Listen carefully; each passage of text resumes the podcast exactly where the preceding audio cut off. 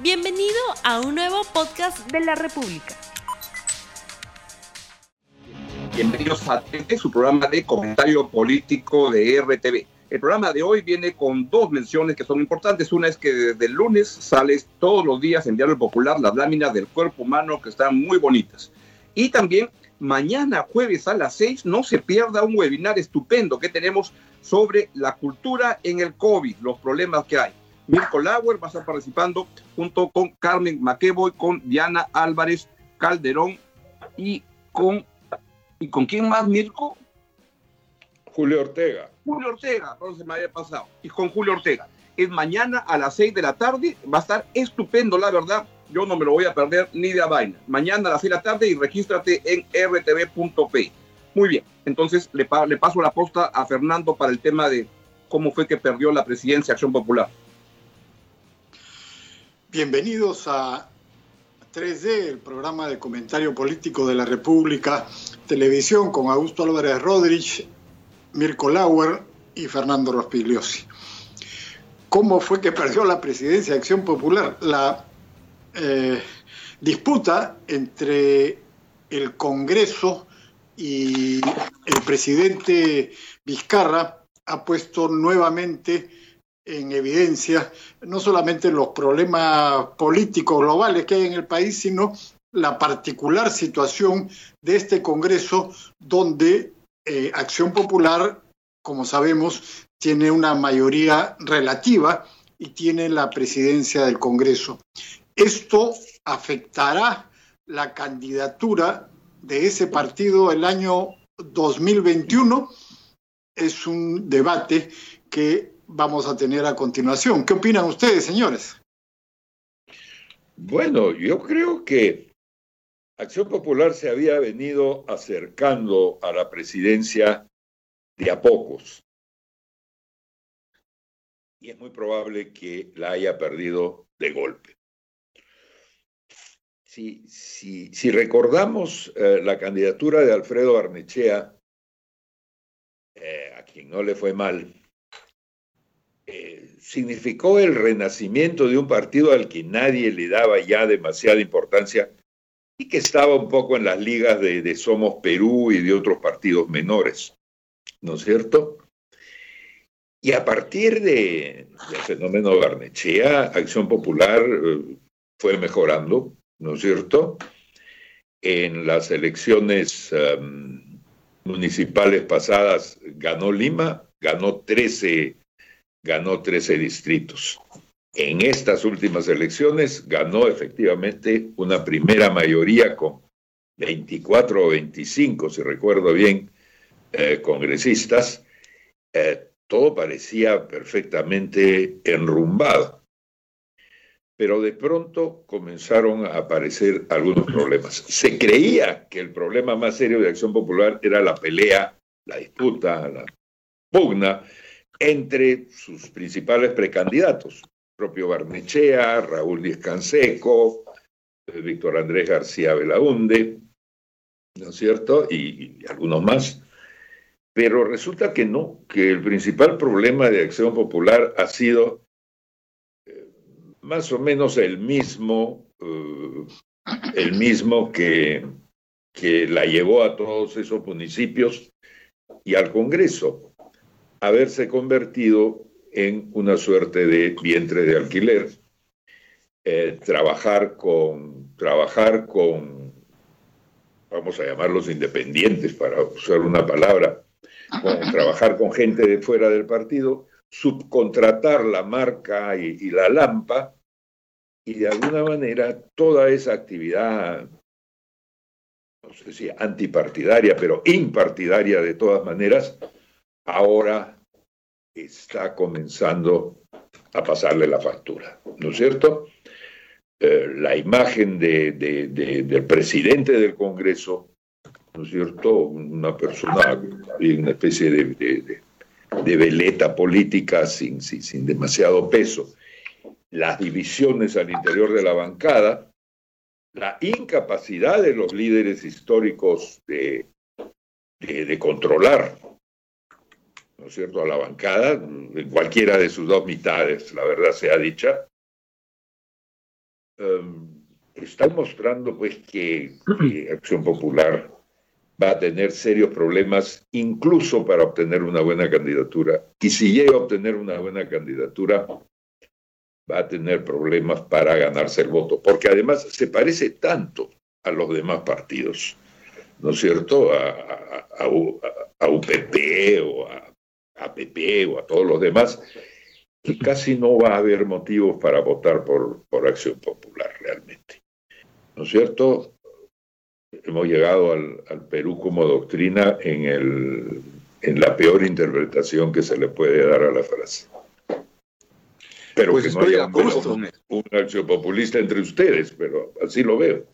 Yo, de corazón, porque creo que Acción Popular era, era como el Deportivo Municipal en el, en el fútbol.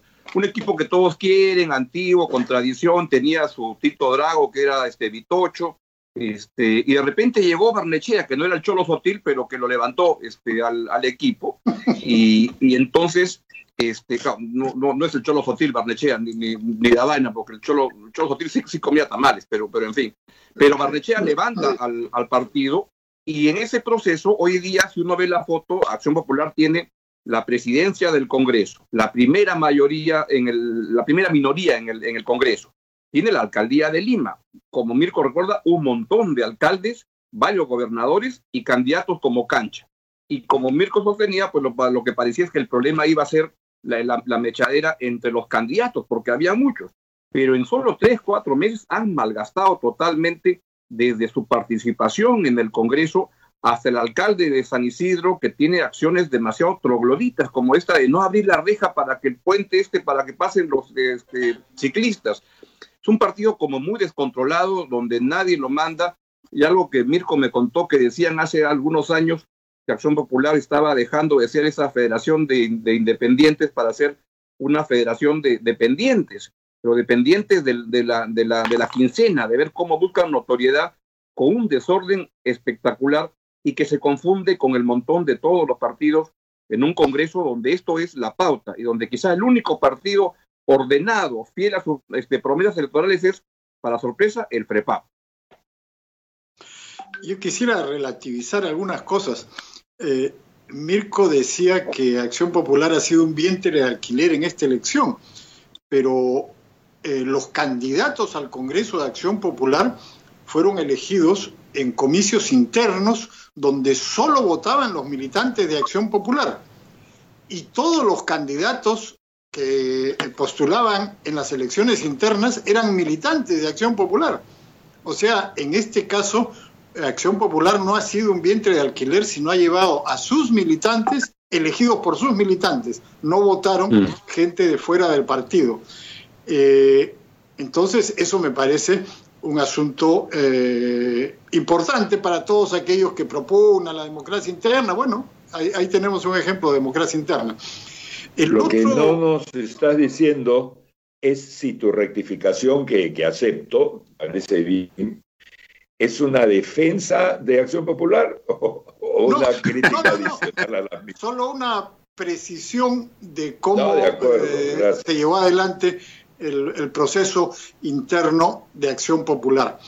Eh, el otro tema es que yo no estoy seguro de que el desempeño de congresistas afecte a candidatos presidenciales en la siguiente elección.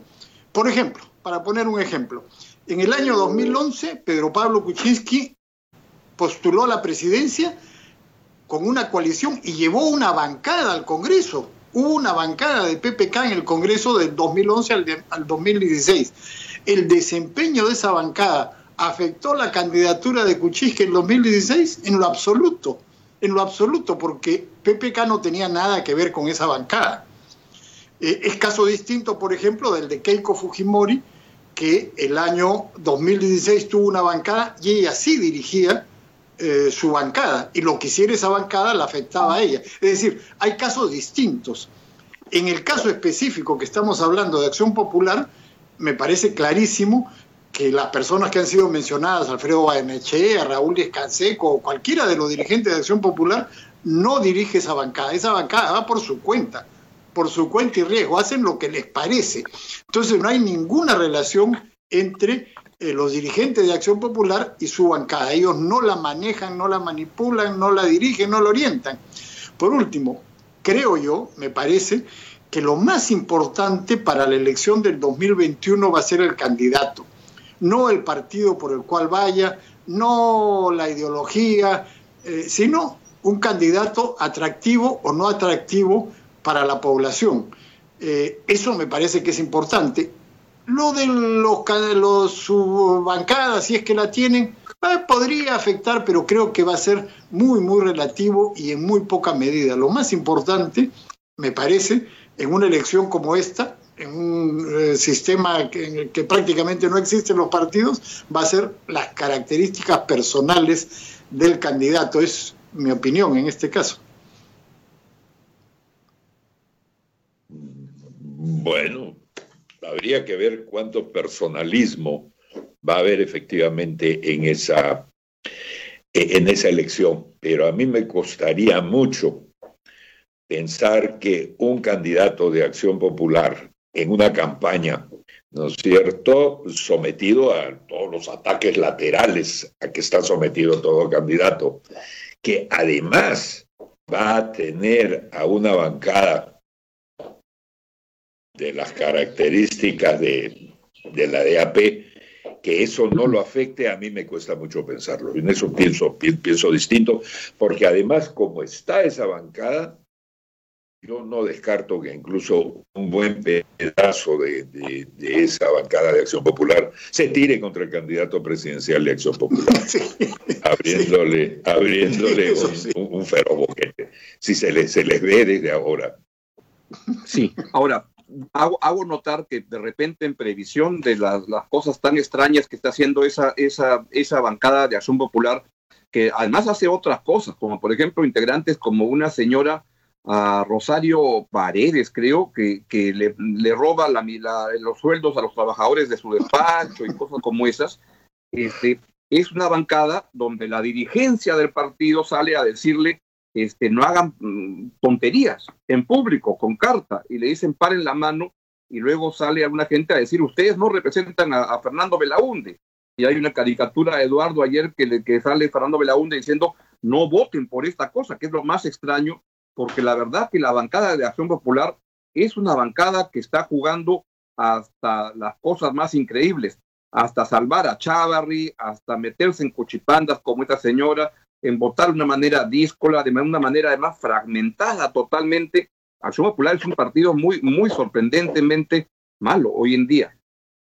Ahora, un primer efecto que yo veo de la bancada sobre las expectativas presidenciales en Acción Popular es que los precandidatos se han callado. No hay casi actividad de precandidatos en Acción Popular. ¿No es cierto? Todos están silenciosos partido. mirando. Pero Mirko, en, en, ningún partido, salvo, salvo Julio partido. Guzmán, no se ve bueno. a ningún candidato, desde Verónica Mendoza hasta no sé quién sea el de la derecha. Este, no, no, hay candidatos en el, en, el, en, el, en, el, en el ambiente. No hay, pues bueno, y eso es un efecto de la, del Congreso sobre la campaña ya desde ahora, que también va a afectar a Acción Popular. Y, volviendo al tema del, del, personalismo, de la elección que mencionaba Fernando, si, si, ese, si ese es el asunto, si es así como se van a ordenar las cosas, eh, quizá hemos desperdiciado un pedazo del programa discutiendo todos estos temas, porque hubiera bastado decir que no hay nadie de Acción Popular entre los favoritos y los más populares para el voto del 2021, ¿no es cierto? Después de Del Solar y después de Forsyth y después de Urresti y alguno más, Acción Popular está muy, muy, muy atrás. Fernando me dirá, bueno, pero no tiene nada que ver con, uh, con la bancada. Puede ser. Mi hipótesis puede haberse debilitado, pero la presidencia de Acción Popular no se ha fortalecido tampoco. Ninguno. No, Lo que pasa es que este programa sale tres veces por semana, entonces hay que ir partido por partido cada, cada un, un, uno, uno, a la vez, pero no vamos a desarmar a todos en un solo programa. Sí, bueno, lo que necesita este país, es un buen par de empresas de apuestas políticas en que la gente realmente ponga su dinero, como en otros lugares, ¿no es cierto? Y apueste a quién puede ganar. Estamos todavía a tiempo y ahora que todo el mundo está buscando negocios nuevos, negocios que no necesitan, eh, ¿no es cierto?, contagiarse ni acercarse a la gente, la apuesta política es, es una posibilidad, ciertamente. Bueno, pero si hay candidatos, yo sospecharía. Yo no pondría un solo a la presidencia de Acción Popular, pero en fin. Ya, pero si, si hubiera que ver, dado que Mirko invita a pensar en ese año 2021, yo me parece que el candidato que va todavía tercero en las encuestas, pero que se perfila bien es Urresti, porque reúne varias características que la gente puede querer en esta elección, que es una posición de autoritarismo político, populismo económico, la seguridad ciudadana, es antifugiaprista, o sea, como que son varias cosas que van a estar de moda y que puede atropellar en el camino no por las buenas razones, pero, pero sí como un candidato que le vaya bien. Incluso he visto ya un spot presidencial de, de, de Orresti, donde lo más curioso es que al final salgo yo diciendo que le va a ir estupendamente bien, este, no por buenas razones, no por estas malas razones, pero salgo como avalando una candidatura que no, que no avalo. Pero eso es contradictorio. ¿Y qué vas a hacer al respecto? Con la idea. Nada, nada, simplemente este, ¿qué puedo hacer? Eso es contradictorio con la idea de que el Congreso desprestigia. La bancada de Acción Popular desprestigia al candidato de Acción Popular, pero Urresti es miembro de este Congreso y es parte de todas las barbaridades que se hacen en este Congreso y tiene mucha opción. Eso es contradictorio. Y yo... Pero, barbaridades que son sexys, ¿no? relativizaría más eh, el, tema eh, diciendo que Acción Popular no tiene toda la responsabilidad de lo que ocurre en el Congreso porque tiene veintitantos congresistas sobre 130, no tiene una mayoría abrumadora como tenía el Fujimorismo de 73 en el pasado eh, Congreso.